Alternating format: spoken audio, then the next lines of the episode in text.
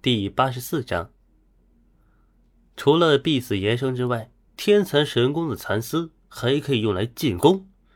将带有强力身体毒素的蚕丝呢打入敌人体内，蚕丝便会寄生在对方体内，不断的抽取养分生长，直到塞满对方全部的经脉，算是一种较为阴狠的手段了。若是心思不正者修炼天蚕神功，很容易就走到岔道，选择吞服剧毒之物来辅佐修行，让吐出的蚕丝毒素更加的惊人难解。啊，总而言之，言而总之，啊，曹拓牛皮。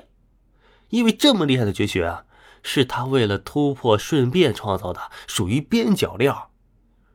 看着已经有些上头激动的黄药师啊，曹操露出风淡云轻的微笑。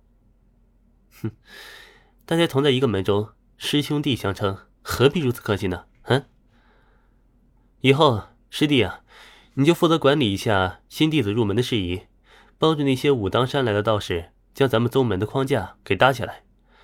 还有就是。与那些擅长炼丹的呢，啊，多交流一下，多多推导药方。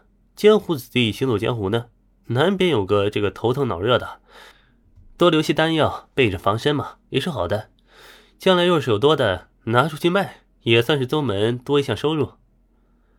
黄药师闻言点头，对曹操的安排没有半点推辞。这些事情对他来说呢，那都是顺手的小事儿。黄药师几十年的江湖经验，各方面都出类拔萃。帮忙管理一个还未成型的宗派，岂不是手到擒来？嗯，好了，贫道便不打搅师弟你修行了。对了，你的身体状况下滑太厉害了，先紧着修炼为要，其他的都稍微往后放一下。铜殿日常引雷，怕是不便修行。师弟，你可以推为弟子，在山后筑建小楼，咱们师兄弟比邻而居，如何？曹拓接着说道。黄药师拱手道。自当听从掌教师兄令，师弟在东海尚有一座桃花岛，地处偏远，常人难至，又有阵法守护，最为清静了。师兄若是需要地方闭关修行呢，师弟愿将桃花岛让出。啊，说一句不敢说的，师兄原是当世真仙，何不与师弟一道隐居海外，共参那天地大道啊？何必在这红尘中打滚呢？滚的是一身混沌呐！好家伙，真是好家伙，果然是人老成精啊！这黄药师看着一派投降的模样啊，竟然是想着连吃带拿，将曹操整个拐出海，做他的家庭教师。要换了是黄蓉来说呀，这话也就罢了。他黄药师一张老脸，怎么说得出口啊？嘿，羞得慌！哦，不对，年轻的黄药师也不行啊。哎，入世为公，出世为法。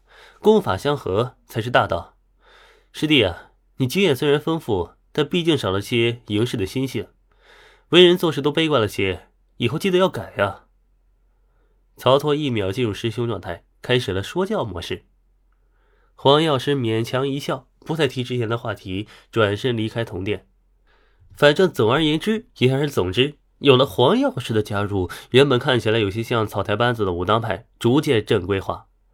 他将一部分有能力的三流入门弟子提管为管事，啊，负责分管这个摊派和各项事宜；又拿一些二流武学秘籍奖励那些主动为门派做出突出贡献的弟子。